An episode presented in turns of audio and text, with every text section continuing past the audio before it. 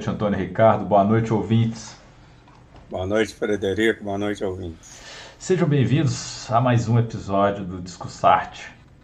Hoje, com muita honra e muito prazer, trazemos, continuamos trazendo Pedro Almodóvar. O filme de hoje, neste episódio 5, temporada 4, que é filmes atuais. Tra continuamos trazendo Pedro Almodóvar, que está todo disponível no Netflix. Então, nós vamos continuar explorando o mundo do Pedro Almodóvar enquanto, enquanto estiver disponível para gente. É, o filme de hoje é De Salto Alto, no original Tacones Lejanos, em inglês High Heels. É um filme de 1991, dirigido por Pedro Almodóvar, roteiro de Pedro Almodóvar e tem como atrizes principais Marisa Paredes como Becky e Victoria Abreu como Rebecca Dinner. É, a Marisa Paredes nós já vimos a atuação dela excepcional no filme anterior que era A Flor do Meu Segredo, que na verdade é até um filme posterior, é um filme de 1995, uhum. que ela ganha. É uma grande atriz, dá para ver pela atuação, pela qualidade. Aliás, todos os atores que eu acho que o Pedro Almodóvar escolhe, até os coadjuvantes, são cumprem muito bem o papel, a história é muito bem contada. Bom, sobre o filme. Como de costume, a fotografia é maravilhosa do Pedro Almodóvar. É linda a fotografia. Alfredo Maggio. Alfredo Maggio. Ele não está sempre em todos, né? É, Nesse não. caso, ele estava. Mas, esse, mas esse aí, ele tem muitos filmes do Almodóvar, ele, ele está. Bacana. Eu gostando da fotografia, eu vou, eu vou começar a falar mais de, de, quem são os responsáveis pela fotografia, porque é uma coisa é, que eu observo muito e eu tenho que acreditar essas pessoas também. Eu vou, vou passar a prestar mais atenção no, no, nos próximos episódios do, do Discussarte. Eu vou anotar a fotografia de quem que é. Realmente. É, mas a característica almodovariana é colorido e o enquadramento é interessante. É lindo, o filme é lindo. Ainda não chega perto do Mulheres à beira de um ataque de nervos, que é perfeito, na minha opinião. Mas é lindo, maravilhoso, colorido, como só Almodóvar poderia fazer. Sobretudo o vermelho. Né? Sobretudo o vermelho, que tem um destaque excepcional em tudo. Bom. Se bem que nesse filme ele coloca em alguns momentos intercalação entre vermelho e branco. Às vezes a mãe está de vermelho, a filha está de branca, a filha está de vermelho, a mãe está de branca. Ele faz uma intercalação aí né, das cores aí. Ele é genial. Mas o que prevalece mesmo é o vermelho. É genial, é genial. É... Um a primeira coisa que eu quero ressaltar é que o, o título não conseguiu transmitir a mesma essência do título em espanhol. É, é, eu acho que foi uma tradução direta do, do, do, título em inglês, que é High Heels, salto alto, né? É, deveria ser saltos distantes e não salto alto, porque o filme fala da distância entre a mãe e a filha que uma mãe egocêntrica e uma filha que quer ser aceita. Então são saltos de, distantes. Tacones lejanos tem mais o sentido de, de saltos distantes do que salto alto. É só um detalhe que eu acho que não, não conseguiu captar. E talvez se o, o, título do filme fosse Saltos Distantes, as pessoas iam pensar que era, era tentativa de saltar, né, de pulo. Então, enfim, é, só um detalhe, no, no, inglês também não conseguiu pegar a essência do, do título em espanhol também, ficou bem parecido com o título aqui no Brasil, é, de salto alto e no inglês high heels. É, como eu falei, o filme conta a história de uma filha que vive à sombra de uma mãe famosa e que também foi um pouco esquecida pela mãe. Na verdade, não foi um pouco, ela foi esquecida pela mãe, né? Que eu acho que a mãe estava atrás do, dos sonhos dela e esqueceu que tinha uma filha que gostava muito dela. A mãe vai para o México e só retorna 15 anos depois, quando a filha já está com 27 anos e casada com um dos ex da mãe. E aí vem uma pergunta: ela fez isso de vingança para humilhar a mãe ou foi coincidência? Ele não explica. O filme tem uma história muito interessante, com um final inesperado, como todos os filmes do Almodóvar. Essa é uma maravilha dos filmes do, do Almodóvar, assim, porque o Almodóvar, agora que estou conhecendo mais e vendo, ele é, poderia ter um gênero próprio, Almodóvar, um gênero próprio, o gênero Almodóvar, porque ele é criativo, os filmes são únicos, as histórias são únicas, é, é característico dele. É do mesmo jeito que tentam fazer com o Quentin Tarantino, que tem bons filmes também, mas é aquela coisa meio blockbuster, meio americana, violência. Almodóvar está em outro patamar, na minha opinião, muito mais sofisticado, mais complexo, mais bonito e mais interessante do que o Quentin Tarantino, que respeito muito, mas Almodóvar é muito superior, muito superior mesmo. Outro nível de, de, de cinema, eu estou encantado com o mundo do, do, do Pedro Almodóvar, estou muito feliz de estar tá tendo essa oportunidade de assistir e discutir os filmes dele.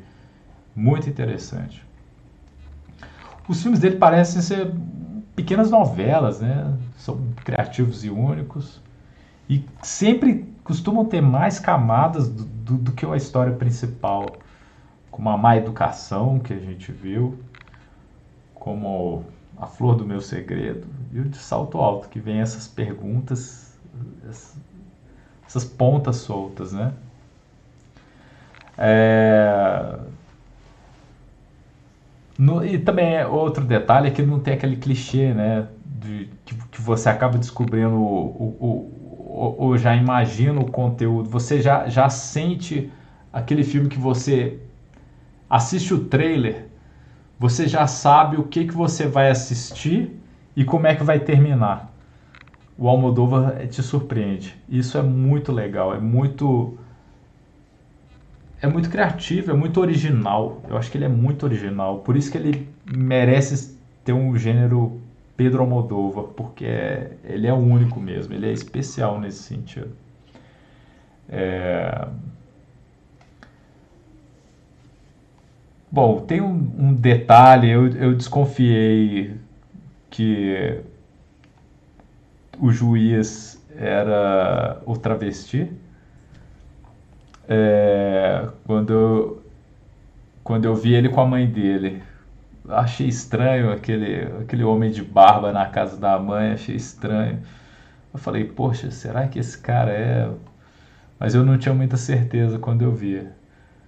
É, é interessante, é uma coisa que o Pedro Moldova tira da cabeça dele, né? O juiz que se disfarça dos seus informantes e fala que deu super certo quando ele faz isso. Ele é o próprio informante do, dele mesmo. É, ao que eu consegui sentir, a filha tem um ressentimento pela mãe, que seguiu a carreira e esqueceu da promessa que ela tinha dito de que ia levá-la com ela juntas, para elas ficarem juntas. E mais para frente a filha vem contar que foi ela que armou, armou a morte do padrasto, trocou as pílulas de dormir com as pílulas para ficar acordado, para que a mãe fosse livre para ir trabalhar no México. Porque se, se o cara tivesse vivo, talvez ela não teria tido essa liberdade de ir atrás dos sonhos dela. E só depois que ela descobre que, que a filha fez isso por ela, né? É... Eu li umas críticas que dizem que esse filme tem semelhanças com o filme Sonata de Outono, que é do Ingmar Bergman, mas eu não assisti esse filme e não poderia dizer se tem ou não tem. Essas são minhas anotações. Aguardamos, senhor Antônio Ricardo. Não, não é que tenha semelhança. Ele, ele, ele menciona a sonata de outono no filme.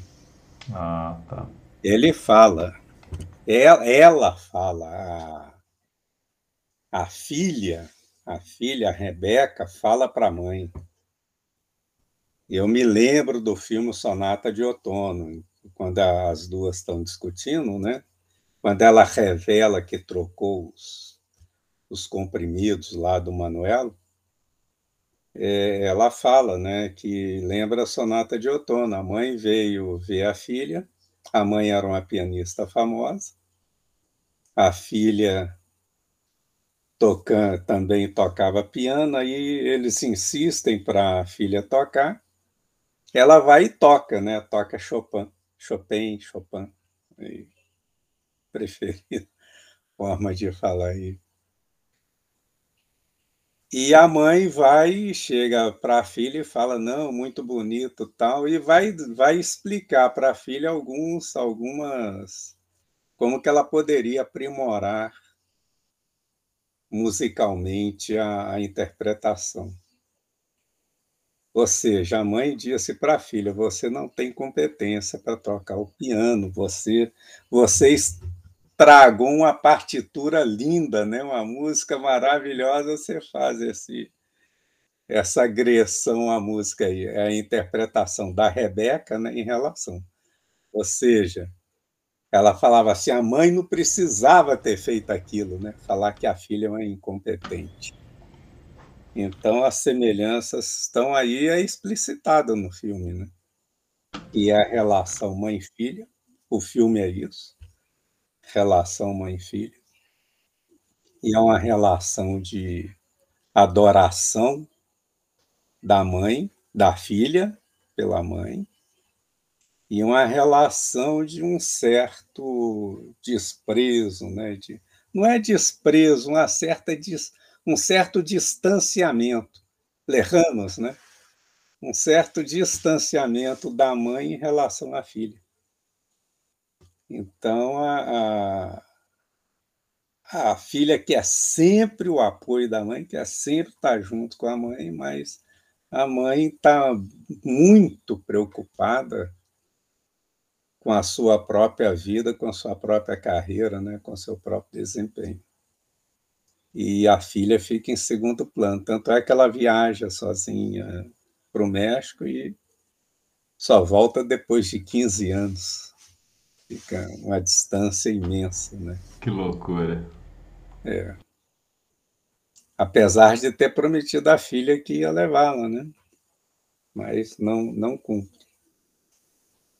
Bom, ele usa, ele, ele faz uma história contada linearmente, né? pequena interpolação quando ela está no aeroporto, aguardando a mãe, que ela lembra lá das questões lá da infância dela. Ela lembra que o, o padrasto era um cara que não não tanto com o apoio da mãe, mas era um cara que, que é, não gostava da, da filha, né? Parece que não gostava, tanto é que fala, não, ela está à venda, quantos cocos você dão por ela e tal. Aquela brincadeira, mas é uma brincadeira de desprezo, né? E da outra vez ele ele ele não quer, ele ele é possessivo, ele não quer que a mãe tenha uma carreira de atriz, mas ela pretende ir ao México, né? E tal, e a filha vê que ele não vai deixar, vai ter uma, um problema sério ali e toma as providências dela. Então, só, só nessa parte aí que há uma, uma interpolação do passado. No mais, é, a, o filme vai se desenvolve de acordo com, com os acontecimentos mesmo. Roteiro conciso, focado no drama principal, né? E apesar de, de você poder extrair outros temas do, do, do filme, mas ele não dá muito espaço para isso. Você pode discutir uma série de, de coisas, mas não é assim tão, tão, tão rico em, em criações como A Flor do Meu Segredo. Né? Esse aqui é bem mais conciso, bem mais as cores fortes, vermelho. Né? A música em destaque, há uma música principal em destaque, que ela é cantada pela mãe, ela é cantada pelo Letal, Letal lá, que é o Miguel Bosé, você, o ator, e que a filha adora né, a, a música também. Mas ela quando ela está presa, ela não consegue ouvir a música. Ela, ela se sente mal ali ouvindo a música, né? O filme é um drama que de leve, né, de leve perpassa pelo gênero policial, mas dá só uma, uma, uma pincelada assim. Não foi, não, o Almodóvar não se preocupou em desenvolver isso porque ele criou esse personagem do juiz. O juiz Domingues é, é, é o juiz Domingues, é o Letal e é o Hugo, namorado daquela outra lá que que estava lá na prisão, né? Que auxiliava os presos. E, e coincidentemente as duas se encontram na, nas fotografias, né? Na fotografia. É. Bom, a, é, o caso é isso, né? A Beck Del Páramo, ela é famosa, né? Resolve investir na sua carreira e abandona a filha. Não é isso. Quer dizer, e vem 15 anos depois, a filha é uma, também conhecida como apresentadora de telejornais, que está casada com o antigo amante da mãe. Né? Essa é o, o filme, né? É, é, vamos falar assim, é, é, o, o pano, né? A, a, a, apresentação primeira do filme é essa.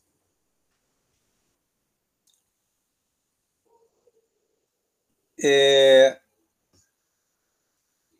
a filha tem um amor muito grande pela mãe, a ponto de tomar decisões difíceis para salvar a mãe, no entender dela, né? a troca de remédio. E esse amor da filha pela mãe é que dá título ao filme, né? Tacones Lerranos, porque é uma memória que elas tinham de quando elas moravam num, num subterrâneo lá, né? Que as pessoas passavam lá na, na janela, né?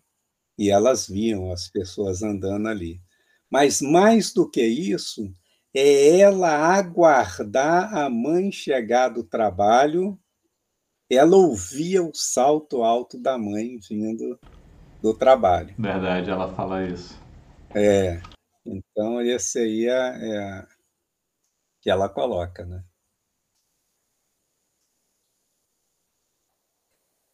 É, amor maternal. O amor maternal ali da mãe pela filha, embora é, ele não é tão intenso durante a vida das duas, porque há o abandono, ela não lembra de ter comprado os brincos para a filha, lá na Ilha Margarita. Né? Ela não lembra de ter comprado, ela acha, ela fala: Nossa, eu tive um brinco igual a esse, comprei na Ilha Margarita. Aí a filha fala: Você comprou para mim. Né? Mas ela não lembrava, quer dizer, ela, ela não tem assim. As coisas da filha não são tão importantes para ela. Verdade. E ela fica assim chateada quando a filha está dando uma notícia da morte de alguém que morreu num acidente de carro e ri que o a ETA, né, colocou um explosivo no, no carro lá do cara lá, né? O carro explodiu e ela dá a, a notícia rindo. Isso foi muito estranho. Por que essa cena? Eu também não entendi. Porque ela lembrou de ter dado remédio para o marido e o marido morreu num acidente de carro. Ah, tá. Bateu legal. o carro contra o poste e morreu. Entendi. Então, quando ela estava dando a notícia lá da morte do, do tal Taburo, lá, não sei o que lá, né, um nome assim, que era um membro do governo lá, ela lembrou da morte do padrasto. Quer dizer, ela teve um momento de satisfação na vida que foi a morte do padrasto lá. Ela sorria ali naquele momento. Quer dizer, ela recorda da morte do padrasto. Muito engraçado. Aí fica engraçado mesmo. É. É, todos esses casos, aí a gente vê, ela gosta da filha, mas não é aquele amor tão intenso quanto a filha gostaria que fosse. Mas no final ela vai percebendo que tudo que a filha fez foi em função dela, ou em função ou para contrapô-la, né? Aí o que que ela faz? Ela assume a culpa no lugar da filha. Ela assume a culpa pela morte do, do, do marido da filha. Ela fala que foi ela que matou. Verdade. E ainda pega na arma para deixar a marca. Pega na arma para deixar a marca. Ah, o que, ele, o que ele coloca ali é o seguinte, que ali ela, ela viu que a filha era tão, tão é, assim, que a adorava de maneira incondicional, tão forte, que ela resolve assumir a, a culpa pela filha, até mesmo superando a crença religiosa. Ela chega perto do, do quando ela vai confessar, né, que ela está lá na cama lá, já desenganada, talvez, né? E ela fala que mentiu, fala para o padre: eu menti, eu assumi o lugar da, da minha filha. Ela que matou eu, mas eu estou falando que fui eu. Então ele, ele fala: não, então você não vai é, ter o reino de Deus para você, né? Porque Deus não admite mentira, né? Você tem que contar a verdade se você quiser. Mas, ainda assim, com essa ameaça de passar a eternidade lá no limbo, sei lá onde, né? Mesmo com essa ameaça, ela prefere manter a mentira para falar que é para fazer justiça, né? Então ali o amor maternal naquele momento foi superior à crença religiosa. Ela assume a verdade. Legal. Não é isso? O filme faz uma menção explícita à sonata de outono do, do Bergman, que é aquilo que você colocou, né, que falaram que era é, mais ou menos a essência, a essência talvez seja a mesma, né, de a filha que tem adoração pela mãe e, e a mãe não é tanto assim pela filha, né? Então esse filme é isso, é um amor obsessivo. Ela tem uma frase que define muito bem o filme ela fala assim: Até quando eu te odiei, nunca deixei de te amar. Então é um negócio assim, que ela admiração é incondicional pela mãe. E a vontade de estar sempre com a mãe, mas sempre subia, aparecia uma barreira. Então a primeira barreira, o padrasto, depois a mãe vai embora, Aí o que, que ela faz para se sentir próxima da mãe? casa com a amante da mãe. Aquilo que a mãe gosta, ela gosta. Então, ela vai assistir o, o, o, o cantor lá que imita a mãe, né, o Letal, vai assistir o Letal por quê? Porque era uma forma dela estar próxima da mãe. Ela casa com a amante da mãe. Né? Então, ela, ela, ela fica assim querendo superar as barreiras que são interpostas entre ela e a mãe. Quando o Manuel começou a ser barreira, ou seja, quando o Manuel começou a se relacionar com a mãe e seria uma barreira para o relacionamento dela com a mãe, ela também elimina o Manuel. Então ela eliminou os dois, né? Eliminou o primeiro lá, o padrasto, e depois eliminou o marido dela. E a mãe fala, né? Quando você tiver a mãe já no, no leito de morte lá, quando você tiver algum problema, você procure solucionar seus problemas com os homens de outra forma, né? Essa é excelente. Essa foi muito boa mesmo. É, não dessa maneira, né? É, a carreira, né, a carreira da mãe, que, que a, a foi, então ela tenta também ser uma pessoa famosa, aí vai para a televisão também, e é assim, né? É... A mãe, veja só, né? Perder os brincos, aquela cena em que ela perde os brincos e sai procurando os brincos, ali mostra como é que o amor dela pela mãe, naquele momento, já se manifestava de maneira obsessiva porque enquanto ela não achou o brinco, ela não ficou quieta. Saiu procurando na feira por todos os lugares lá, né? onde ela poderia ter perdido o brinco. Então, ali ele já dá, porque está no início do filme, ele já dá a dica ali, nesse negócio do brinco, falando: olha, eu vou tratar de um relacionamento mãe-filha em que a filha é obsessiva pela mãe. E, e a, a, forma dele mostrar isso foi com os brincos que, que foram perdidos. Né? Então, para mim, as anotações são essas. Eu, não, eu não, não tive assim mais, mais coisas a, a trazer no filme, embora é, há uma série de interpretações é, diferentes né, do filme, do, do que seria tal ou tal cena. Para mim, a principal do filme é essa aí. Seria, como eu disse aí numa vez passada, seria como a Branca de Neve, né? Branca de Neve e os Sete Anões, né? A Branca de Neve, ela pergunta para o espelho, né? Espelho, espelho meu, há mulher mais bela do que a minha mãe? O espelho fala, não, a sua mãe é a mulher mais bela que existe no mundo, né? Só que Branca de Neve cresce, né? Cresce e chega a um ponto que ela se acha tão bonita quanto a mãe. Nesse momento, ela se pune.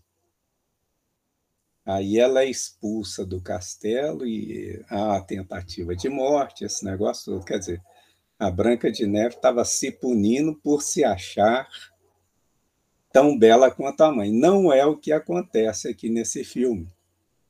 Aqui a Branca de Neve continua, apesar dela ter crescido, apesar dela ser conhecida como apresentadora de um telejornal, apesar disso, ela ainda se, se sente bem inferior à mãe e ainda com uma adoração obsessiva pela mãe. Não se cumpriu o conto de fadas aqui, né? Apesar de que a morte da mãe significa agora o mundo é seu, né? A morte da mãe depois de tudo que ela passou, né, a mãe assumindo e tal, A morte da mãe é como a morte da, da mãe da, da Branca de Neve, que era uma, tinha se transformado numa bruxa, né? Agora o mundo é seu, né? Agora se realize. Você não precisa mais se mirar em mim. Faça a sua própria vida agora. Você tem uma segunda chance de resolver as coisas melhores com os homens. É, agora resolve... E agora ela tá grávida também, né? Ela ficou é, grávida do tá juiz. Agora resolva de maneira diferente, porque agora você pode ser você. Verdade. Você não precisa mais se espelhar em mim para ser alguém. Não, agora você vai ser você, sem precisar ter um espelho sempre te acompanhando. Muito bom. Qual era o nome é do, do, do, do, do, juiz travesti? O ator? Não, é quando ele tá de travesti, qual que era o. Quando ele tá de travesti é letal. Letal, isso mesmo, esqueci. Quando ele é namorado daquela menina lá é Hugo. Hugo, isso. Quando ele é o juiz é Domingues. Isso mesmo. Muito engraçado. Ela fala: com quem que eu vou casar? Com os três. É. Genial. Genial. Vai casar com quem? Não, você vai casar com os três. É, o filme é, é muito bonito, é muito Almodóvar. E é interessante você assistir no filme uma vez. Você, você nota determinadas nuances, você assistindo duas vezes ele fica mais rico. Sim, os filmes do Almodóvar eu acho que tem isso. É. É aquele filme que você gosta de rever. Isso, porque tem muito detalhe também. Ele é. coloca algumas coisas que você não vê na, na, na primeira vez que você assiste. É, é, é quase que feito para ser assistido várias vezes mesmo. É como é, se fosse uma, uma música que você escuta e escuta e escuta e sempre encontra alguma coisa a mais, sabe? Não é aquele filme, aquela coisa planificada que você assiste e fala, ah, tá bom, não vou perder meu tempo assistindo esse filme de novo, sabe? Tipo, já, já deu. Uhum. É bom, é bom. É bem interessante. É muito bom mesmo, realmente. Bom, música de um Ryuichi Sakamoto. O, o responsável pela trilha musical lá, né? Um japonês. É, não sei se ele é japonês ou se é espanhol, é, deve ser um descendente de japonês ou próprio japonês, eu não é, conheço. Interessante também, nunca tinha ouvido falar. É, muito bom. É... Ok, ficamos por aqui. Por mim foi excelente. O tempo tá bom também. É, o próximo filme, que tal Kika de 1993, do Almodóvar. Sim, sim, pode ser. Perfeito. Então o próximo filme será Kika, que vai ser discutido daqui a 15 dias. E para semana que vem, filme brasileiro, pensou em algum? Uai, pode ser aquele São Paulo Sociedade Anônima, né? Ah, que tem no YouTube. É. Perfeito, então. Vamos discutir São Paulo Sociedade Anônima, que tem muito tempo que eu queria assisti-lo. E é um filme raríssimo em DVD. Existiu, foi lançado e é caríssimo de se comprar. Mas está disponível no YouTube. Então, semana que vem, São Paulo Sociedade Anônima. E daqui a 15 dias, Kika, 1993, Pedro Almodóvar. Boa noite, Antônio Ricardo. Boa noite, ouvintes.